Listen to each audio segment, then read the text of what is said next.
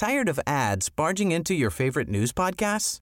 Good news. Ad-free listening is available on Amazon Music for all the music plus top podcasts included with your Prime membership. Stay up to date on everything newsworthy by downloading the Amazon Music app for free or go to amazon.com slash news ad free. That's amazon.com slash news ad free to catch up on the latest episodes without the ads.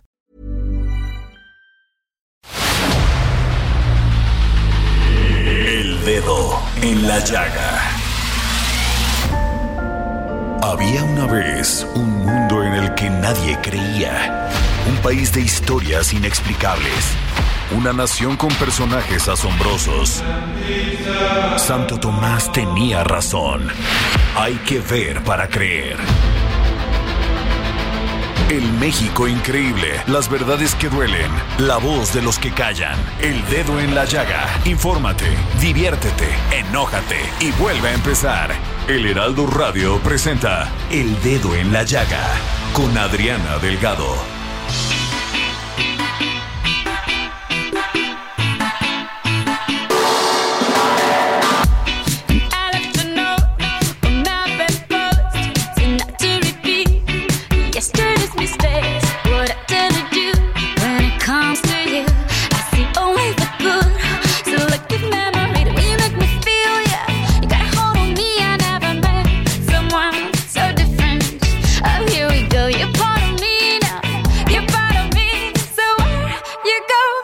Follow, follow, follow.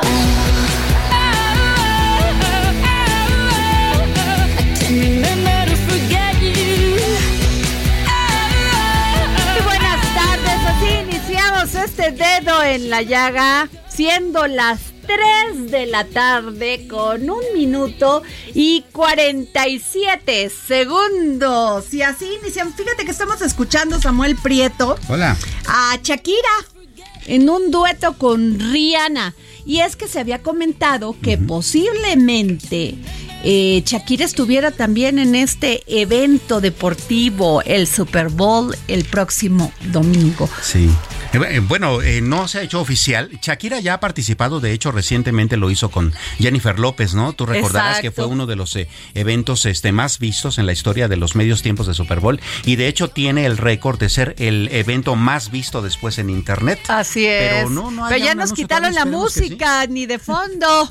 No la tenemos, pues no saben de qué estamos hablando. No se oye la música de fondo.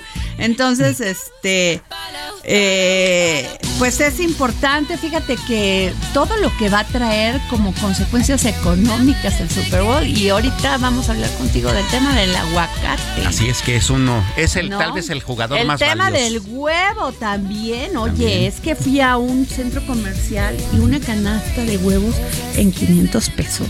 No bueno. No, no puede ser. Sí. Eso ya es abuso. Lo Pero es. bueno, buscamos al, al, al de Profeco y pues nos dijo que no podía hoy este Hablar de eso. hablar de eso. Ni del huevo ni a No del, hue- no, del huevo, pues ya. O sea, el de la tortilla tampoco le gusta hablar. Sí. Y mira que el Ricardo Sheffield es un hombre, pues que es este muy sensible a estos temas de Sí, los le medios entra, de comunicación. ¿no? no Le sé, entra bastante a los últimamente, temas. pero bueno. Habla de los que se pasan ¿No? de rosca, incluso así lo dice. pero déjame decirte que le pedí a mi gran amigo, que soy su fan, lo quiero muchísimo, me parece un gran periodista de finanzas y economía, don Darío Celis. Ah, sin duda. Conductor de tele, columnista, bueno, ¿qué más? Conductor de radio, Así es. un hombre muy completo en los medios de comunicación. ¿Cómo estás, Darío? ¿Cómo estás, Darío? Pues tampoco está aquí. Ah. Bueno, Sí, hay algún problema. pues, Ah, Darío, ¿ya me escuchas? Sí, claro que sí. Muy buenas tardes, Adriana. Hola. ¿Cómo estás? Oye, pues este muy interesante todo este tema de Tesla y la inversión que quiere hacer aquí en nuestro país. Se había hablado de que posiblemente pues el, más bien el presidente había dicho que posiblemente esta inversión se hiciera en Nuevo León, pero ahora dice que en Hidalgo. A ver, ¿qué nos dices tú? Bueno, antes que nada, partir de que una empresa armadora automotriz, llámese Volkswagen, Ford, General Motors, Nissan, eh, y no se diga Tesla, o BMW, por ejemplo, si queremos hablar de esta reciente inversión que anunciaron en San Luis Potosí, todas esas plantas armadoras eh, transitan como un año más o menos en donde están explorando diversas localidades y analizando pues qué les ofrecen los respectivos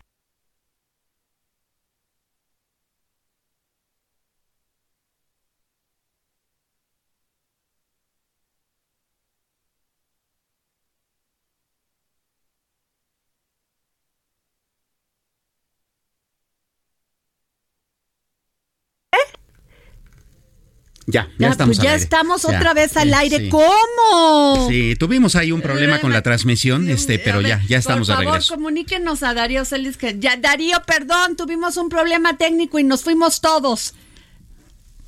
Sí, te decía que una decisión multimillonaria para seleccionar a un determinado lugar para eh, invertir en el caso de la industria automotriz, pues está precedida de por lo menos un año de análisis, de estudios, en donde se evalúan diversas localidades y sobre todo lo que un gobierno puede ofrecer en materia de incentivos fiscales, de disponibilidad de infraestructura carretera, férrea, aeroportuaria, eh, en aspectos relacionados con la eh, pues acceso a mano de obra calificada eh, derivado pues de centros de enseñanza que puedan estar en las cercanías y no se diga pues una ciudad que ofrezca una calidad de vida para los trabajadores.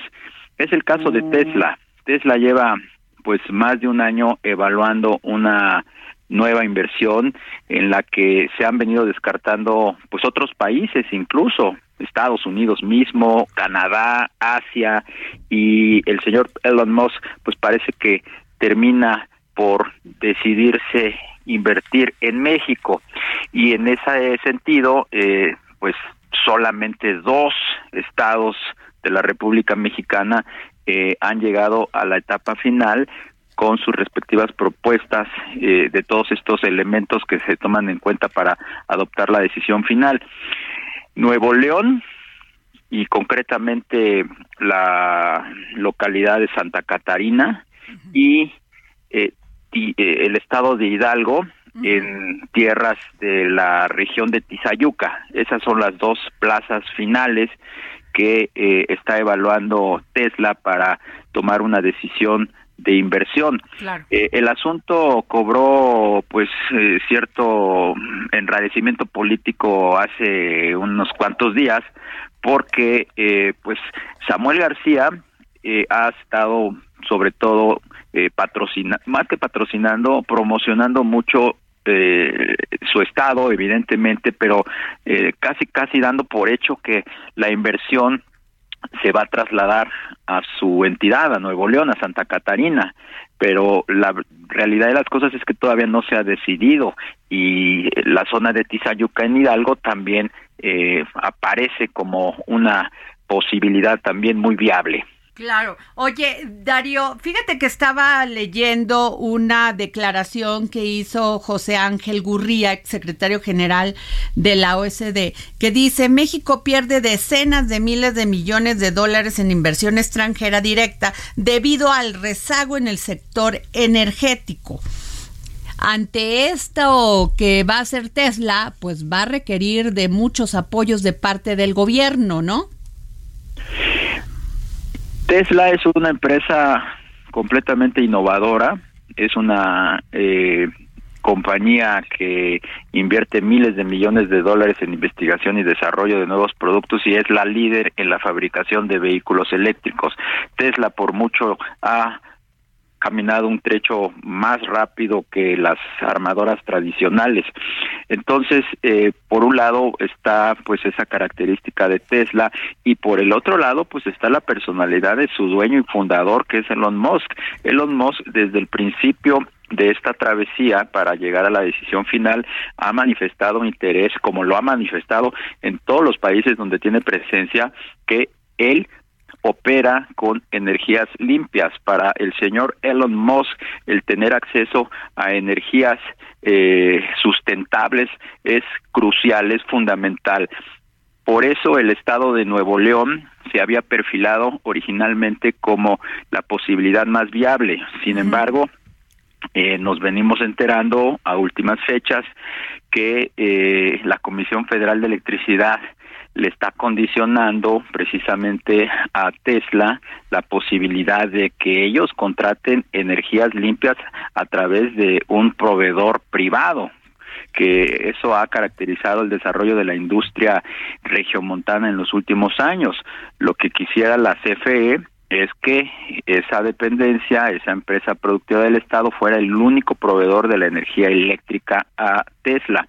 Por eso eh, se han mostrado pues muy molestos en el estado de Nuevo León por esa restricción o esa intervención que está eh, asumiendo injerencia que está adoptando la CFE y por el otro lado eh, pues ya la eh, incursión también del gobierno del presidente López Obrador de hablar y de impulsar una plaza que es gobernada por Morena, como es el caso de Hidalgo, porque no hay que perder de vista que Nuevo León es, gobernado por Movimiento Ciudadano, Samuel García es temesista, Julio Menchaca, gobernador de, de, de, Hidalgo. pues es, es, de extracción morenista. Entonces aquí nos remitimos otra vez a la, a la pugna que siempre ha caracterizado al gobierno de la 4T de llevar eh, pues agua a su molino. No recordarás la experiencia de la planta de Constellation Brands que se iba a construir en el estado de Baja California, concretamente en Mexicali, una inversión de más de dos mil millones de dólares, que en una eh, encuesta, en una en un, en un, referéndum eh, público, pues se echó para atrás y se la terminaron llevando a Veracruz, un estado otra vez gobernado por Morena. sí, y, y, qué opinión también, Darío, ya que tengo la oportunidad de tenerte aquí en este programa, te merece que también se van a licitar la construcción de 10 parques industriales que tienen proyectados en el corredor del Istmo y de los cuales cuatro se asignarán a la Comisión Federal de Electricidad para generar energía eólica. Volvemos a lo mismo, el gobierno eh, toma mano de los proyectos y hace un lado eh, pues la entrada de inversionistas privados. Son 10 eh, parques industriales, ese es, ese es lo que contempla el desarrollo del canal interoceánico o el canal del Istmo de Tehuantepec. Son 10 desarrollos industriales de los cuales efectivamente el presidente López Obrador informó hace unos días que en cuatro de ellos serán eh, pues plantas generadoras de energía limpia, pero plantas generadoras que construirá la Comisión Federal de Electricidad. Y aquí es donde precisamente viene el cuestionamiento de los privados al cancelarles o restringirles la posibilidad de que ellos participen también de esos proyectos. Claro. Pues sin duda un tema muy importante el que dices y este gracias este Darío Celis, gracias por tomarnos la llamada para el dedo en la llaga.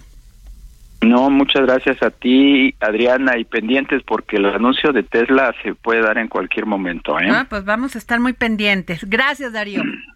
Buenas tardes. Buenas tardes, pues sin duda, interesante. Oye, Samuel, y hablando de otro tema que también te quiero, ya que te tengo aquí, a ver, en la economía del terror, yo creo que... Bueno, este no es tanto así, bueno, sí tiene que ver con todo, porque pues ellos dicen que es por un tema de seguridad, pero pues la verdad es que el ejército va a controlar toda la cadena de operación aeronáutica tras la aprobación de la Ley de Protección al Espacio Aéreo Mexicano. Así es, eh, ayer que el Congreso, bueno, la Cámara de Diputados dio eh, eh, palomazo a, esta ley que básicamente lo que hace es cambiar esta atribución de cuidar el espacio aéreo mexicano que tenía la Secretaría de Comunicaciones e Infraestructura, ahora la va a tener directamente el Ejército Mexicano y es parte de todo este, digamos, plan que se tiene para que el Ejército Mexicano se encargue de muchas de las operaciones aéreas, como tú bien comentas. Hay que recordar, por ejemplo, que el AIFA, que ahora, bueno, pues está obligando a muchas eh, líneas cargueras a que lo utilicen, el AIFA es administrado por el ejército mexicano, ah, como lo será también el aeropuerto de Chetumal, ¿no? Y otros aeropuertos, en, eh, sobre todo en el sureste del país. Ahora está el asunto de que ellos se administrarán directamente el espacio aéreo mexicano. Y bueno, eso eh, nos habla bastante de, de, cómo se está, digamos, ahí restringiendo, restringiendo el asunto de, pues, de ciertas cuestiones que tienen que ver con la operación. Yo mm, tengo mis reservas con respecto a llamar a eso militarización desde el punto de vista de que vaya a haber una ley marcial aérea. No, no, tampoco. Yo creo que, pero ellos eh, enfocan mucho el tema en una cuestión de seguridad. Exactamente, ¿no? Y de alguna manera, pues bueno, hay una cierta justificación. Hay que considerar que, bueno, buena parte de la droga que cruza de, de, Centro, Sudamérica, incluso de que tiene origen en México hacia Estados Unidos, pues cruza por nuestro espacio aéreo, ¿no? Claro. Y muchas otras cuestiones que también tienen que ver con la administración militar, pues bueno, están. Bueno, pero, pero además eso se da en todos los países. En Estados Unidos es igual. Claro. A ver, entonces, ¿por qué tanto rollo aquí? Claro, además, vamos, constitucionalmente una obligación del ejército es, cuidar. es tema de seguridad nacional. Así es. Bueno, pero a ver, ah, el presidente Andrés Manuel López Obrador también ha insistido, te, ahora te, te voy a... Nos vamos a otro tema sobre el cabotaje y defiende la capacidad de carga del AIFA el aeropuerto Felipe Ángeles. Sí. A ver, y eh, con lo que acaba de decir Darío, pues metieron de último momento a Hidalgo. Así es, claro. Como este lugar donde podría estar esta planta de Tesla. Así es. Que además estaría muy cerca del AIFA. Sí, claro, pues está ahí cerquita. Y, y, es, este, y generaría pues menos costos para ellos en el traslado de sus unidades. Eh, si se exportan vía aérea, sí, por supuesto, pues ahí tener luego luego el aeropuerto, pues está está muy fácil. Pues no creo que las las manden estos coches tan caros de Tesla en unas este con madrinas y que se las, y que los asalten ahí en la carretera este Querétaro. De hecho, fíjate que ese es un, buen punto el que acabas de decir, ¿no? Porque por ejemplo la la planta de Nissan en Aguascalientes y la planta de Puebla en eh, eh, de Volkswagen, sí envían eh, eh, camiones nodriza hacia el puerto de Veracruz, que es de donde salen ah, las exportaciones. ¿Son nodrizas o madrinas? nodrizas. Ah, bueno, pues yo pensé que eran madrinas. Este, se entiende el punto, ¿no? Este, y, lo envían esos camiones, y de hecho, si tú transitas por la autopista que va de México hacia, hacia Veracruz y que cruza por Puebla, cruza por este Orizaba, por Córdoba, sube las cumbres, cumbres de Maltrata y llega hasta el puerto de Veracruz, va llena de estos camiones, ¿no? Entonces, a lo la mitad saltados, ¿eh? La eh, mitad saltados, ¿eh? Entonces, a lo mejor una gran posibilidad es justo esa, ¿no? Que ahora, pues más bien se trasladen vía aérea, teniendo ahí a la IFA, pues muy cerquita, ¿no? Oye, y este, esto es, esto es bien importante porque independientemente donde se, se este, instale esta, esta planta armadora de Tesla, también es, es toda la derrama claro. genera, o sea, empleos y lo que queremos son empleos, que sí, las por personas, supuesto. que las personas tengan este en todo un desarrollo económico en toda esa zona, porque se genera no solamente lo, el empleo, sino este empresas de comida, muchas otras cosas más. Claro, incluso eh, eh, hay que recordar que también está el asunto de que esto va a detonar en México otra serie de eh, industrias que también son bastante grandes como la minería en términos de litio y en términos de, de cobre por ejemplo, ¿no? Yo creo que es muy importante y ojalá el gobierno tenga sensibilidad para generarle todos los apoyos suficientes y necesarios para que se instalen. Claro. O sea, la verdad, o sea, lo que necesitamos es un desarrollo económico sí sustentable y pues esto se supone que utilizan energías este limpias, ¿no? y además fabrican automóviles eléctricos, ¿no? Que pues va en sintonía justamente con Así es, Samuel. Y este, a ver, ¿qué otro tema traes? Bueno, la inflación inflación, Samuel, por favor, caray. A ver. La inflación, bueno, fíjate que la inflación tiene muchas aristas, pero sí, pues se nos fue para arriba, ¿no? Este, habíamos cerrado el año con 7.82% de inflación y cierra el mes de, eh, este, pues eh, eh, el mes de enero en 7.91, o sea que, pues sí, sí se nos subió bastantito la inflación. Y en componentes, ¿qué es lo que más este, ha, ha estado pegando? Bueno, alimentos, medicinas y tabaco subieron 12.6%. Otros servicios que se refiere a restaurantes, a bares, a servicios profesionales, etcétera, subieron 11.4% y los artículos de salud y cuidado personal 9%. Son los artículos ¿Y las que más casetas? han subido, ¿no? Las casetas ya Las subieron casetas, siete, a ver, pues ¿no? eso va a generar inflación. Sin duda. Y es que, bueno, eh, eh, la justificación que ellos tienen es, es que las casetas suben anualmente en función de cómo haya subido la inflación. Pues sí, pues se vuelve una bola de nieve, ¿no? Pues sí, sube, a ver, sufre, sube el pasaje de, de transporte, Claro, sube todo. Sube todo, ¿no? Eh, de por sí ya, eh, por ejemplo, si tú quieres salir a carretera en tu auto, pues ya la, la gasolina está bastante cara, ¿no? Este, los incentivos a la gasolina también ya han ido bajando. como Aunque en la se gasolina se- algunos se pasan de rosca, como dice Ricardo Schiffel. ¿eh? O Sí, sea, sin duda. hay unos que de veras, unas gasolinerías que dices, hostia, dos pesos, dos pesos es mucho. Es muchísimo, ¿no? Porque además multiplícalo por, no Por sé, los litro. 45 litros que le caben a un tanque común de un coche pequeño, Ajá. ¿no? Pues es bastante. Oye, pero antes de eso, ¿y qué me dices del huevo? Por Dios. A Fíjate- ver cuántos productos se hacen con huevo. ¿Cuánto va a subir esto? Sí, claro. Y porque además el asunto del huevo ni siquiera tiene que ver necesariamente con toda esta dinámica de inflación, sino que se aumenta el hecho de que como en Estados Unidos no hay huevo, pues aquí en México ya no nomás hay narcotraficantes, ya también hay huevo traficantes, ¿no? No, entonces se llevan el huevo para allá, veras. ¿no? Y entonces acá se ya está habíamos dado nosotros esa ¿no? nota. Sí, Oye, claro. ¿y qué tal el limón? A ver, Veracruz, el limón en un mercado a 20 pesos o, o 18 pesos. ¿Y qué tal en estas cadenas de autoservicio? No voy a decir cuál, porque estoy muy enojada con ellos. 45 pesos. Así es. Oh, y ya, además, se han ga- agarrado la onda que como estamos, ya la agarraron, estamos así en, en un tema de ser este muy cercanos a lo ambiental. No te dan bolsas para nada, No ni de papel. No, ni de papel.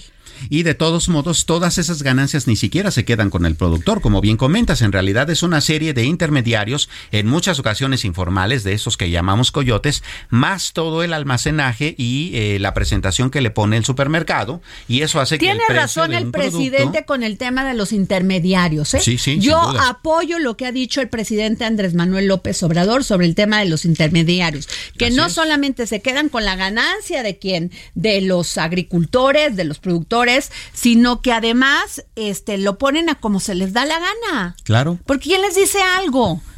Por Sí, eso por quería hablar hoy con Ricardo Sheffield, porque ¿quién le dice a esta cadena de autoservicio que consigan el limón en qué te gusta? ¿Nueve pesos, ocho pesos, cinco pesos y lo venden en 45 pesos? Sí, claro. Porque además, eh, mm, generalmente las cadenas de autoservicio, lo primero que te venden es que, que ellos tienen los precios más bajos, ¿no? Y generalmente sí suelen, eh, a nivel de sus proveedores, incluso meterse hasta en sus cadenas de producción y en sus procesos para poder bajar los precios. ¿Por qué entonces no sucede lo mismo No. con los productos agropecuarios, ¿no? Así es. que además son los artículos de primera necesidad por los que las amas de casa en realidad visitan el supermercado. Pues a ver, ¿no? podría, o sea, no puede estar el limón a 45 pesos. Eso es No, un ni el robo. huevo, un cartón Es que decías un que a 500, robo, ¿no? 500 pesos en una cadena también de estas que venden a mayoreo. 500 pesos una canasta. Yo dije, no, no es posible. Así es. O no sé si estaba mal el precio. Esperemos, ¿no? Porque, Porque eh, dije, es un no exceso. puede ser. Así ¿No? es. ¿Qué más? Pero sí, lamentablemente, digo, si bien la inflación repuntó a 7.91, los alimentos decíamos 12.64. Y en línea con esto, bueno, pues el Banco de México no le quedó de otra e incluso se desacopló de la Reserva Federal que había aumentado su tasa de interés en 25 puntos base. Pues no, el Banco de México dijo, no, aquí tenemos un problema más fuerte y la tasa aumentó en 50 puntos base y ahora queda en 11%. ¿no? Este, pues así, ah, así, las cosas. se espera que siga subiendo. Bueno, nos vamos a ¿cuánto tenemos? Un minuto, a ver en un minuto qué no, ah, qué otra pues, noticia. La advertencia de la economía de terror. ¿sí? La advertencia entonces, el Banco de México dice que tal vez haya próximas alzas, ya no tan grandes, pero sí las va a haber. Los analistas esperan que llegue a subir hasta 11.25, 11.50 esta tasa de interés y se quede ahí durante un buen rato porque además el Banco de México dice que a como van las cosas, tal vez la inflación regrese a su objetivo de 3 más 1 menos eh, por ciento hasta el final de 2024. Entonces todavía la, la cosa Bueno, pues nos vamos a un corte y regresando vamos a hablar de esta este que aprueban en el Senado ley de cafeticultura. A ver, ahorita regresando.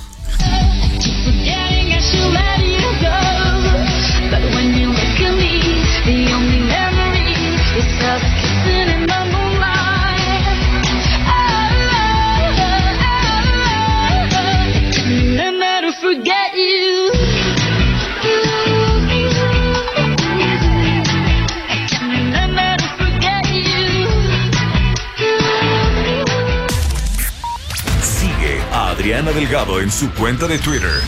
Arroba Adri Delgado Ruiz. Además, te invitamos a enviar tus opiniones y comentarios en texto o por mensaje de audio a través de WhatsApp al 55 2544 3334. Y si quieres escuchar El Dedo en la Llaga de Tired of ads barging into your favorite news podcasts?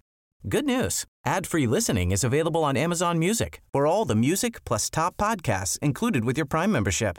Stay up to date on everything newsworthy by downloading the Amazon Music app for free or go to amazon.com slash news ad free. That's amazon.com slash news ad free to catch up on the latest episodes without the ads. El Heraldo Radio, en cualquier momento y donde quiera que te encuentres, descarga el podcast disponible en Spotify y iTunes.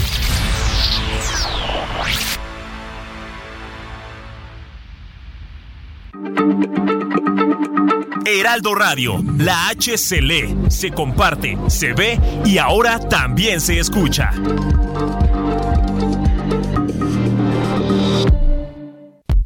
Sigue a Adriana Delgado en su cuenta de Twitter en arroba Adri Delgado Ruiz. Y envíanos tus comentarios vía WhatsApp al 55 25 44 33 34 o 55 25 02 21 04. Adriana Delgado entrevista en exclusiva a la secretaria de Cultura del Gobierno de México, Alejandra Frausto Guerrero. Usted ha hablado de la diversidad y de la cultura, del arte, de visibilizar. La belleza da dignidad, proporciona dignidad. Sí. Sobre todo el reconocimiento de, de las diversas bellezas que somos. Y creo que eso, eso es lo más, lo más poderoso que se puede tener. Si uno, si a mí el, reconocer eh, la fuerza que tienen eh, las creadoras, los creadores en, este país, generando belleza, generando a veces en el arte la confrontación es belleza, a veces en el arte el cuestionamiento eh, se hace de una manera bella, estética. Em, y, las diversas bellezas que estamos poniendo en el lugar en donde solo existía un estereotipo de belleza, también es importante. La belleza se genera, no hay un rincón de este país en donde no haya una posibilidad de tejer a partir de un valor cultural y eso es una profunda belleza. Jueves, 10.30 de la noche, El Dedo en la Llaga, Heraldo Televisión. Bueno, regresamos aquí al dedo en la llaga. Yo soy Adriana Delgado. Hoy tengo el placer que me acompaña mi compañero, o sea, está aquí mi amigo Samuel Prieto, gran columnista de finanzas y economía, gran guionista. Oye, Samuel, pues ¿cómo ves esto? Que el Senado este, aprueba la ley de cafeticultura y buscan rescatar al sector y que compita en el mundo. Pero fíjate que todo está bien bonito. Sí, claro. Pero ya sabes que a mí esto, cuando se ponen a hacer o crear consejos, ¿no? que regule la actividad, me pone de muy mal humor. Y pues eso quieren hacer, crear el Consejo Mexicano del Café como organismo público. No, bueno, qué cosa. A, ver, eh, no es más que la reedición de cosas que ya han sucedido. Tú recordarás en el sexenio de José López Portillo, un eh, sexenio pues muy oscuro por muchas cosas, había un Consejo Mexicano del Café, incluso... ¿Y eh, sirvió para algo? Para nada. Oh. De hecho, una de las muchas cuestiones que sucedieron en aquel sexenio que todavía pegan a los estados cafeticultores, particularmente la zona este, de los Altos de Veracruz, es que llegó la plaga de la roya, tú te acordarás, y de hecho la roya todavía este, pues es un gran problema para los cafeticultores, particularmente de Veracruz y Chiapas, ¿no? Bueno, eh, ellos ni con todo su Consejo Mexicano del Café lograron eh, este, eh, pues poner esa situación bajo control.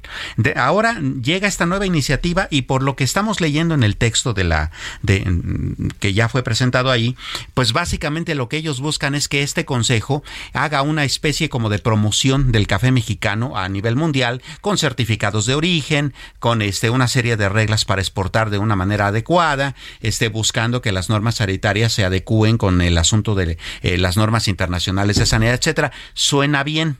Pero a ver, ¿qué no habían desaparecido por México por eso? Pues es lo que ya no entiendo. Es que hay esas cosas que yo ya no entiendo, de veras. Así es. Bueno, ahí te va otra que tampoco entiendo. A ver.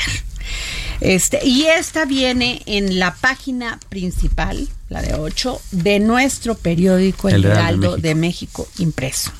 México acepta 4 mil venezolanos al mes. Wow. Y yo me pregunto, pues sí está chido, pero ¿con qué los alimentamos? Claro. O sea, ¿con qué viven? Sí, sí, sí. O sea, eso es lo que yo quiero, de dónde reciben asistencia, no solamente en este médica y todas las necesidades que tiene que tener un ser humano. Así es, porque además la, la cadena es bastante perversa. No es de que estén llegando de Venezuela a México a buscar fortuna, no. Es de que buscan entrar a Estados Unidos, Estados Unidos los rechaza y nos lo manda para acá. Así es. ¿No? O sea, la cadena es bastante perversa, ¿no? y son cuatro mil al mes. Bueno, ¿no? pues es ahí, bastante. Ahí te cuento otra, a ver qué piensas tú. Me llama la atención la declaración de la embajadora Marta Bárcena, porque ella dice que ella confirma, dice, siempre se me engañó, y confirma que lo que dijo Pompeo, el exsecretario de, de Estado de, Donald, Trump. de, Donald Trump, Mike Pompeo, sobre Brad, eh, Brad es cierto. Y sobre todo este tema de quédate en México.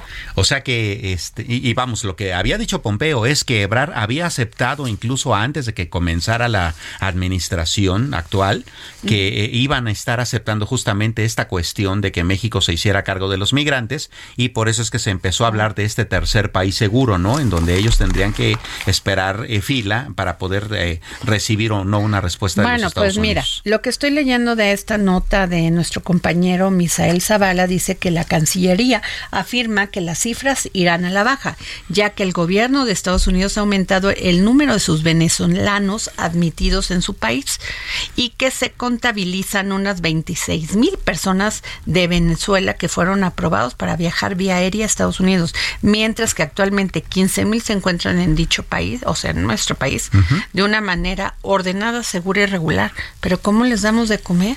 O sea, ¿quién los está atendiendo? Sí, claro. Eso yo creo que debería decirnos la Cancillería, ¿no? Sí, por supuesto, porque, a ver, eh, eh, nada más en una imagen mental. No se trata de que Estados Unidos nos los manda y entonces nosotros aquí en México o el gobierno mexicano los disperse en el territorio nacional para que ellos busquen empleo o para que eh, busquen integrarse en alguna cuestión productiva. No, o sea, son una especie como de refugiados que están esperando una respuesta de un gobierno externo. Así es pero ¿por qué no, lo, por qué, por qué lo oculta? ¿Por qué se oculta? o sea, siempre ha sido ese tema con Estados Unidos. Siempre lo ha sido. Lo que dice Marta Bárcena es que, pues, esto está, este, dice que, a ver, que esto va en contra de todo el tema de la política mexicana, de las políticas públicas en ese sentido. Sin duda. Sin duda, lo dice, y lo dice, bien. Dice, por, por eso no, no se debe aceptar.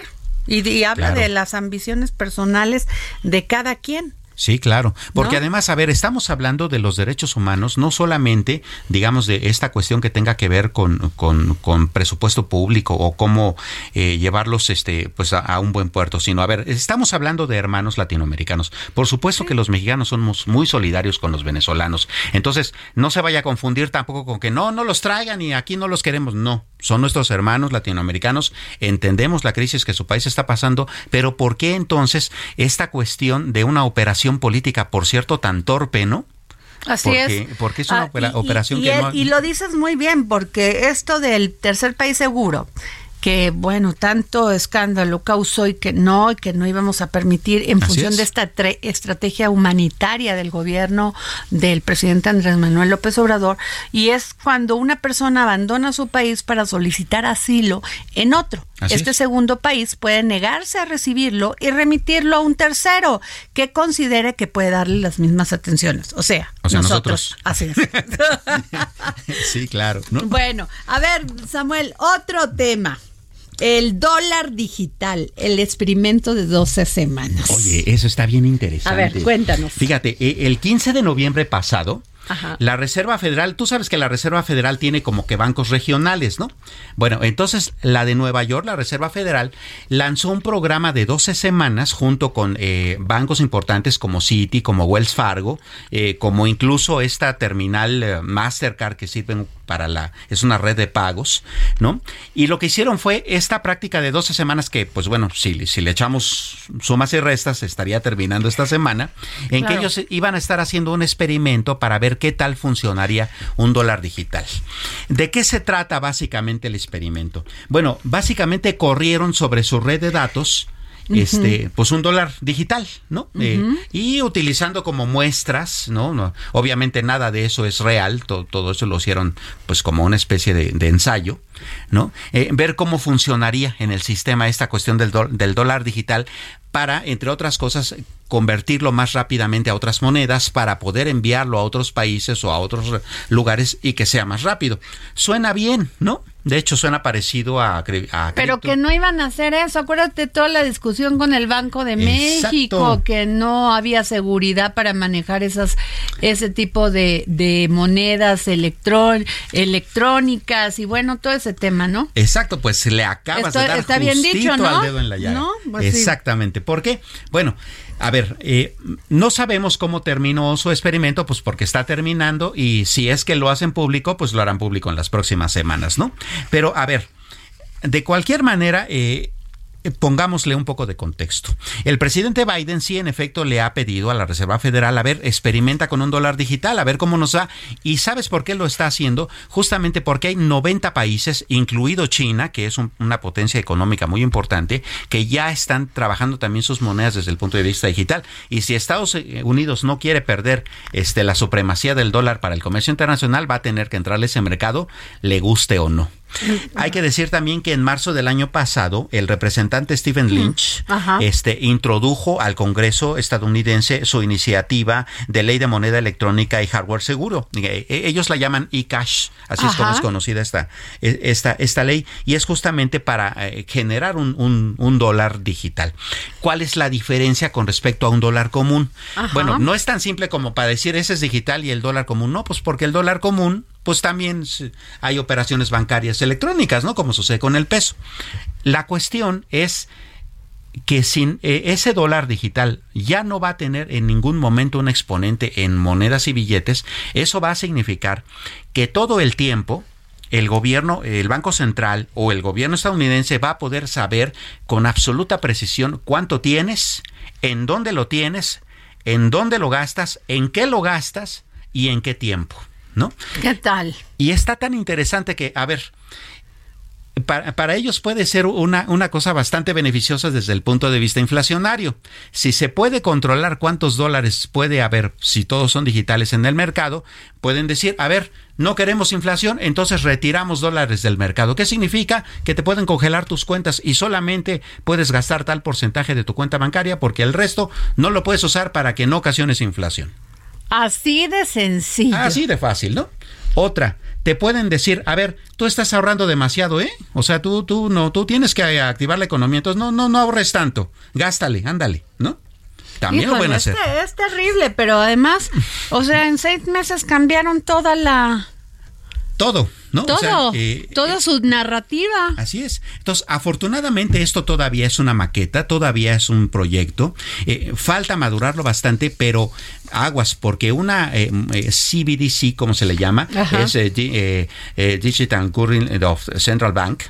Este es totalmente diferente a, un, a Bitcoin, por ejemplo. Bitcoin es una moneda de libertad donde tú puedas mover tus recursos. Y además no cualquiera, ¿no? cualquiera lo puede mover, o sea, está eh, generado en bloques, que son estos bloques que genera el blockchain. Exacto. En cambio, una moneda digital de Banco Central es todo lo contrario. Básicamente vas a tener a la Gestapo en tu cuenta bancaria. Eso es lo que querían ellos, por eso no, no están de acuerdo con estas criptomonedas. Bueno, con, no, con las criptomonedas no, pero con el Bitcoin no estaban de acuerdo. Exacto. De hecho, eh, tan es así que otras limitantes que le pueden poner a una eh, moneda de Banco Central es, a ver, este, eh, la política pública dice que tú no debes fumar. Entonces, con la moneda digital del Banco Central no puedes comprar cigarros, ¿eh? Pues sí. Así de sencillo. Tan fácil. Tan fácil como eso. o sea, te podrían decir cuánto gastar, en qué gastar, cómo gastarlo, cuánto Pero además quienes toman esas decisiones, Samuel, son unos cuantos que llegan al poder porque nosotros les damos el poder y toman las decisiones sobre millones de personas. Así es. O sea, por eso es lo de estos organismos que quieren hacer para controlar ellos. ¿Y quién les dice? Ellos, porque finalmente el poder es controlar. No es el poder de hacer cosas para beneficiar a la población. Claro. En una, en una, así hablándolo tan naif, vaya. Sí, claro, sin duda. Incluso, a ver, todo esa, eh, todo ese rompimiento de tu libertad, ah, hay que partir de una base casi ninguna libertad, es decir, tu libertad de expresión, tu libertad de tránsito, la libertad que tú quieras, básicamente no existe si no tienes libertad financiera. Partimos de esa base, ¿no?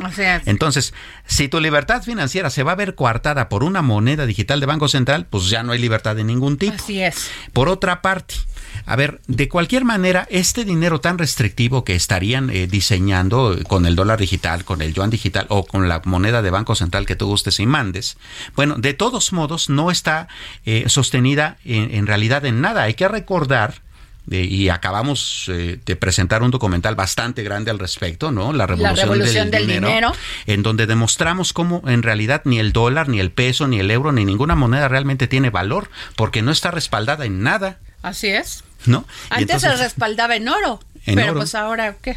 Ni eso.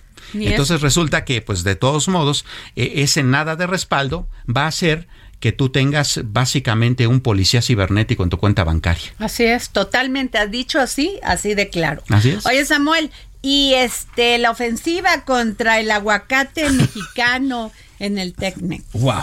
A ver, cuéntanos. Ese es un temazazo. ¿Por a ver, A ver, cuenta. Bueno, para empezar. Bueno, pero ya está el Super Bowl a las este a cinco minutos de empezar. A cinco minutos de empezar. Sí. Que no ah. van a tener aguacate o qué. No, van a tener y bastante. De hecho, fíjate, fíjate, el Super Bowl es el, el, punto de consumo de aguacate por excelencia en Estados Unidos. Para que te des una idea, bueno, tú sabes, el partido dura tres horas, ¿no? entre, entre los cuatro cuartos y el medio tiempo y toda la parafernalia dura tres horas. En esas tres horas, en promedio, es, todo Estados Unidos consume 35 mil toneladas de aguacate, porque se ha vuelto una tradición de Super Bowl que la botana para disfrutarlo no son las alitas, no son los burritos, es el guacamole. Entonces, el guacamole, al ser el jugador más valioso eh, eh, en, el Super Bowl, pues bueno, se, se, se, consumen esas cantidades. De hecho, previo al Super Bowl se envían cada año en promedio 100 mil toneladas desde México hasta Estados Unidos, lo que representa un negocio, pues por lo menos de 250 millones de dólares. Mucho. Muchísimo. Ahora, los productores mexicanos obviamente pues producen eh, muchísimo más aguacate. Mira, nada más en Michoacán, que es el estado que más produce, eh, Michoacán produce tres de cada cuatro aguacates que se, que se producen en México, ¿no? Bueno, allá se producen 1.8 millones de toneladas Que sí, en efecto, la gran mayoría son producidas por productores pues pequeños. La parcela de aguacate en general pues es de unas 10 hectáreas, o sea, tampoco es tan grande, ¿no? Entonces se tienen que juntar para poder hacer esta exportación. Entonces, el primer problema que tienen es que en esa zona, pues no tú sabes, el narcotráfico y el crimen organizado, pues tienen sentados todos sus laureles, ¿no?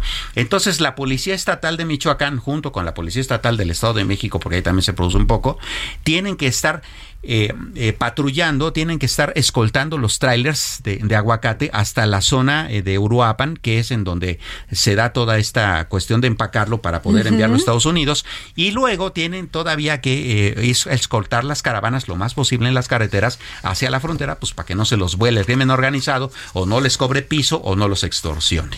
Así es. Bueno, todo esto sucede en el marco de que de cualquier manera el 54% de los aguacates que se producen en México se exportan. Eh, vamos, el aguacate representa el 4.39% del PIB agrícola mexicano. O sea, no es un negocio chiquito, ¿no?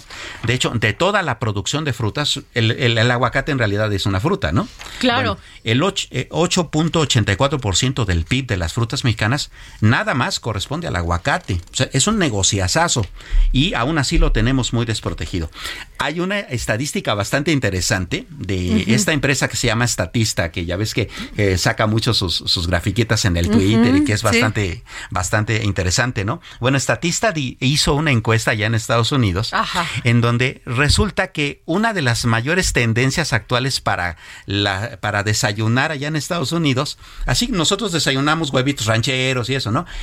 Una de las cosas que a ellas les gusta desayunar es la tostada de aguacate. El 45% de los estadounidenses dicen que le gusta desayunar una tostada de aguacate, ¿no? Entonces, el aguacate mexicano allá pesa mucho.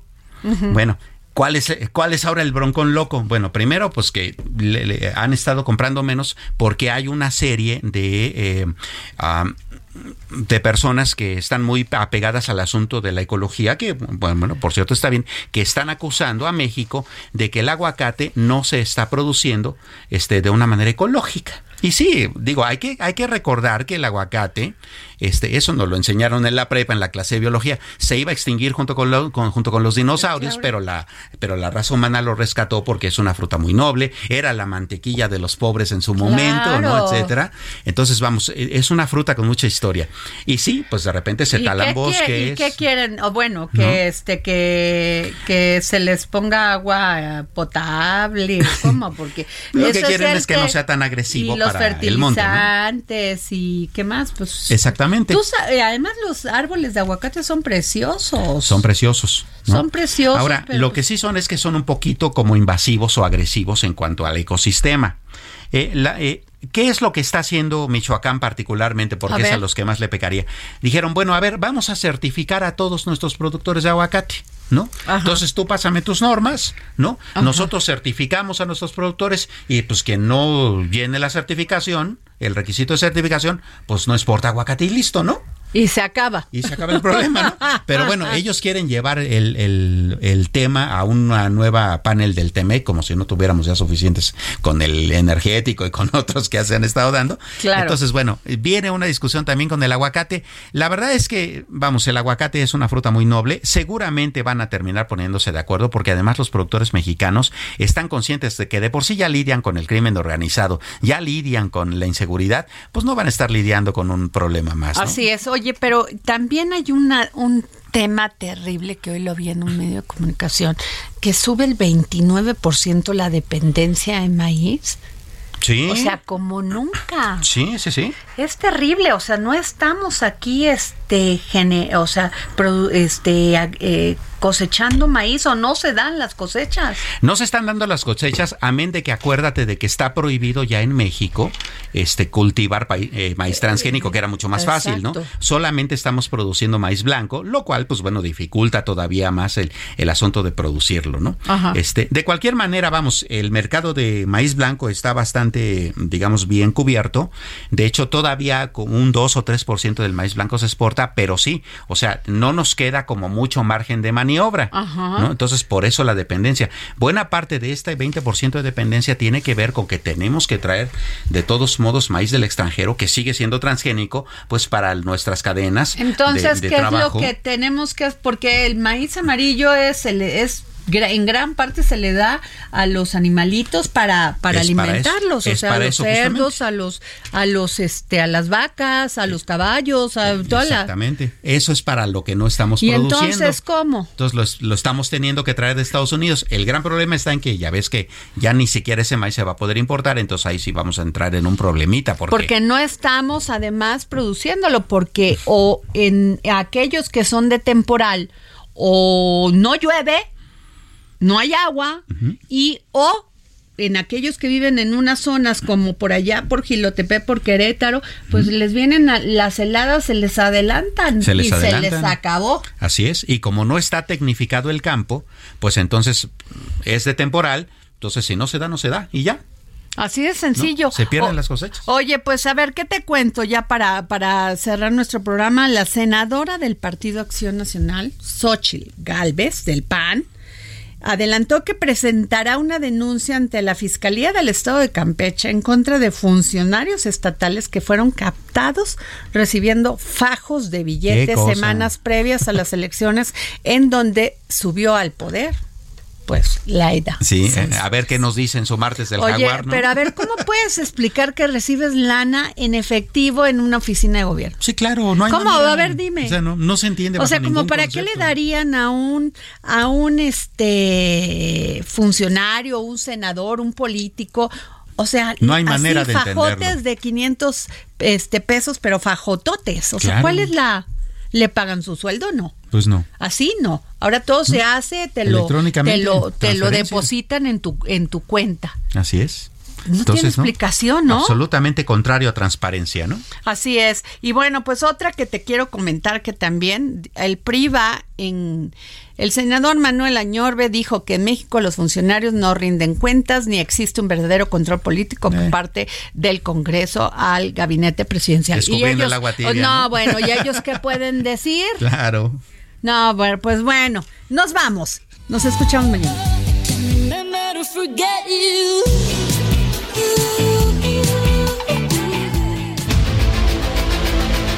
El Heraldo Radio presentó El Dedo en la Llaga con Adriana Delgado.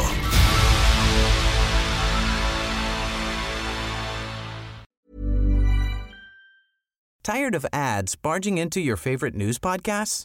Good news. Ad-free listening is available on Amazon Music for all the music plus top podcasts included with your Prime membership.